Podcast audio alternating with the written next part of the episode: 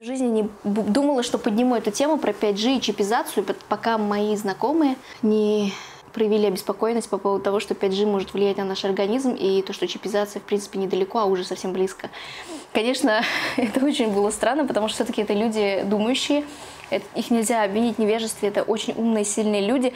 И когда ты клеймишь подобное рассуждение, типа бред, бред, бред, бред, бред, фигня, фигня, все, не верю, а, да, и умные люди рядом с тобой начинают такие вещи говорить, скорее всего, это вызовет некое сомнение не только в их словах, но и в своем мнении. Так.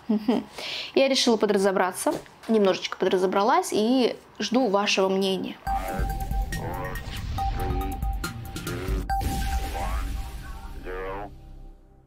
Не стоит прям так думать, что 5G это какая-то вот прям технология супер, это машина убийств, да, и в то же время не, дум, не надо думать, что 5G это такая вот э, безбедная там бабочка, да, которая, точнее, ну, безопасная абсолютно на все сто процентов. На самом деле это не совсем так. А, как и любое, любая технология, она имеет некоторые моменты, которые просто нужно знать. Это не значит, что их надо исключать да, и сжигать эти вышки, как в некоторых новостях э, мы слышим, да, а просто нужно о них знать и, соответственно, регулировать. Сейчас давайте по порядку. Значит, в 91 году к нам пришел 2G, мы могли там отправлять какие-то простые сообщения и, в принципе, принимать звонки. Потом в 2001 у нас появился 3G, и мы такие, ха, прикольно. Мы можем отправлять ММС, да, картиночки. Вот, а потом в 2008 мы такие, хо, 4G, без интернета? Куда без интернета? Никуда без интернета. И без интернета мы не живем. Да, и в принципе, что происходит э, по сей день. В чем их отличие техническое? Сейчас, конечно, я не хочу подаваться в технические дебри, но суть в том, что чем новее было поколение, тем больше оно требовало именно вычислительных ресурсов. Данная технология позволяет, конечно же, развить огромное число э, разного вида других технологий, которые, ну, прям, как мы сейчас на данном этапе считаем, сильно э, позволят уйти человечеству вперед. И сделать суперумные города, суперумные, ну, прям умные, не знаю, двери, чтобы они, сука, закрывались, когда я на них посмотрю взглядом, да, или, может быть, мне сделают суперумный жир, который топится силой мысли. Вот, но сейчас не об этом. Когда мы говорим о 5G в целом, да, о вышках, мы должны иметь в виду так, о такой вещи, как антенна. Антенна, обычная антенна. Наш телефон это тоже антенна, роутер это антенна. И если вы обратите внимание на роутер, у которого есть режим, например, 2,4 ГГц и 5 ГГц. У многих сейчас роутеров есть такая функция переключения между частотами. Да, и вы, если их попереключаете, походите по квартире, вы увидите одну вещь, что 5 ГГц, как ни странно, ловится хуже. Ну, просто потому, что у него большая частота. И чем больше частота, тем меньше длина волны. А чем меньше длина волны, тем меньше способность проникать у этой волны. Соответственно, ловится она хуже. Ну, если вы походите вокруг квартиры, они будут стоять около роутера. Здесь самое важное свойство. У любой антенны есть такое понятие, как частота. И важный физический момент. Чем больше частота, тем меньше проникающая способность. И если мы говорим про вышки 5G, у них огромная частота, и, соответственно, у них меньшая проникающая способность. Их нужно больше. Это важный момент. Очень многие 5G сравнивают с микроволновкой. На самом деле, с точки зрения технологий, да, оно работает по тому же принципу, но это не микроволновка. А микроволновка, она станет ровно в тот момент, если вы, если у нее, конечно, такая же мощность, или больше, например, раз в 10, или в 100 раз больше, в 1000 раз больше, и вы подойдете к ней вплотную, тогда, да, наверное, да, это станет микроволновкой. Но давайте немножко про, про микроволновку, как она работает, да. Это частота, которая проникает в еду. Это волны, которые проникают в еду. Они почему-то нагревают эту еду, но как это все работает, да? А, работает это совершенно просто. Там а, частота, она, в принципе, не очень большая и не очень маленькая. Блюдо, которое попадает в эту микроволновку, оно непосредственно находится рядом с источниками этой частоты, да, с источниками этого сигнала. Они проникают в эту еду, потому что у них не очень э, низкая проникающая способность, потому что у них не очень-то и не, э, высокая частота. И тем не менее, они заставляют эти молекулы двигаться быстрее, а чем молекулы быстрее двигаются, тем выше температура, да, то есть э, обычная физика из школы, броуновское движение и так далее. Так вот, как вы можете заметить, здесь очень важно это расстояние от, этой микроволновки. То есть если вы поставите блюдо рядом с микроволновкой, скорее всего, ваше блюдо не нагреется. Но если, например, вы засунете голову в микроволновку, то, наверное, ваша голова нагреется. Так вот, возвращаясь к вышкам. Здесь важны еще два параметра, это мощность и диаграмм направленности. Диаграмм направленности это просто зависимость напряженности поля от угла э, рассмотрения этой самой напряженности поля. Да? То есть, по сути, если переводить с русского на русский, это просто вот ваша вышка и как этот сигнал распространяется. Да? Точнее, его мощность. А здесь очень важный момент с точки зрения законов физики. Мощность сигнала имеет, имеет свойство рассеиваться. Чем дальше, чем дальше вы от этой вышки, тем, собственно, слабее сигнал. И слабее его мощность. Это важный момент. К чему мы здесь приходим? К тому, что у нас есть такое понятие, как санпин. Человек, который занимается разработкой, знает, как важна документация. И в данном случае санпин, он не пишется как наша конституция, хоп-хоп-хоп и готово. Шучу. Да, наверное, не очень уместно, но тем не менее.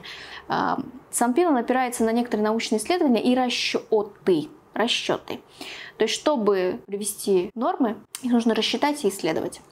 На данный момент Санпин говорит, что излучение, ну, допустимая норма излучения это 10 микроватт на там, сантиметр. Когда в Штатах это 100-200 микроватт на сантиметр. То есть, мне кажется, здесь очень большой запас. Да, есть мнение, что 5G не укладывается в эту самую мощность. И тут самая маленькая загвоздочка. Да, данная технология, мы считаем, что она, ну, там, распространение вируса, значит, вот эти вот все, знаете, мифы, это, конечно, бред, полный бред. Но, тем не менее, есть определенные стандарты. И если вы подойдете к вышке совсем близко, то, скорее всего, так же, как к роутеру, например, если вы подойдете к нему совсем близко, какое-то влияние на организм все равно будет. Какое, еще пока не изучено с точки зрения, а, если мы говорим про вышку 5G. Поэтому вот только 30 января вышла новость от ДИТ, что они нашли научный институт, который будет изучать влияние этого самого сигнала, да, этих, этой самой вышки на организм человека. То есть, во-первых, это не изучено. Во-вторых, им требуется эти нормативы расширить, то есть не 10 микроватт, а там больше, например, ну как в Штатах 100-200. Все-таки они тоже там не мутанты ходят сейчас, правда? То есть эти параметры необходимо расширить. Но то, как это будет влиять на человека, еще пока не изучено. Поэтому здесь выход только один. Ждать результатов исследований и ждать нормативных документов. Нормативным документом я сейчас имею в виду э, Санпин.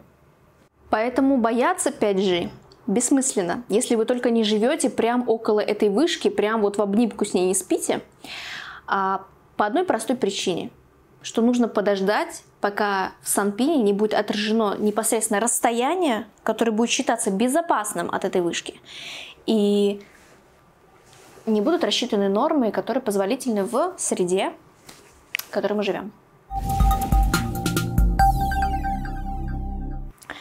Что касается чипизации, это невозможно. Забудьте об этом. Это пока что невозможно. Дело в том, что наша микроэлектроника вообще в мире, она пока что на таком этапе, когда это в принципе невозможно ни с точки зрения материалов, ни с точки зрения элементарных диодов, диодов господи, транзисторов. Да, дело в том, что если мы представим, что вот чип в том виде реален, которым э, представляют себе очень впечатлительные люди, это прием данных, отправка данных, какая-то обработка, да, постоянно там анализ и так далее, то вы, кажется, не очень себе представляете вообще, что это такое. То есть это должен стоять какой-то контроллер, который состоит из огромного количества транзисторов который должен вычислительные э, мощности, какие-то вычислительные процессы производить. Должны стоять датчики, источник питания и так далее. То есть это пока что физически невозможно. И все еще вот в таком супермаленьком размере. Сейчас вот есть чип, несколько миллиметров, который вживляют животных. Он там где-то под кожей. Кстати, у некоторых вызывает это аллергию. Это вот еще к вопросу о материалах, что не каждый материал вообще способен проникнуть в кожу человека. Да, может вызвать элементарную аллергию и так далее. Вот. И то есть это должны, должен быть такой чип, ну, с такими способностями, это, это пока что это просто фантастика. Вот поверьте, это просто что-то фантастичное. А если говорить про данные, то мы сейчас ими с большим удовольствием делимся. И чем поколение моложе, тем они проще к этому относятся.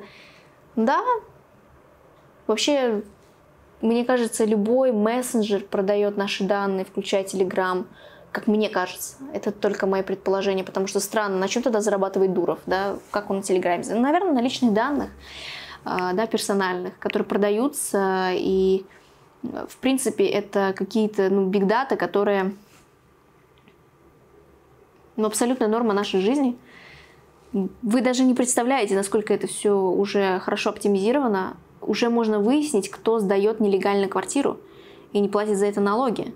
Потому что если человек прописан где-то в каком-то другом городе или месте, но тем не менее переключается между мобильными вышками, да, где-то ходит, он передвигается на работу, он переключается, да, уже, то есть можно построить его маршрут, предположить, где он живет с помощью аналитических систем и где он работает.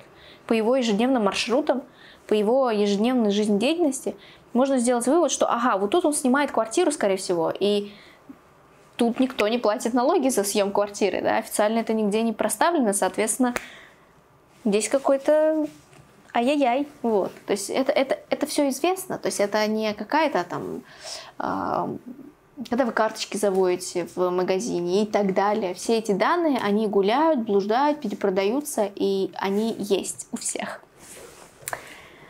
Зачем системе данные о вас как о человеке, о вашей кровеносной системе или что. Ну, то есть о вас и так данные есть. Зачем мне еще больше?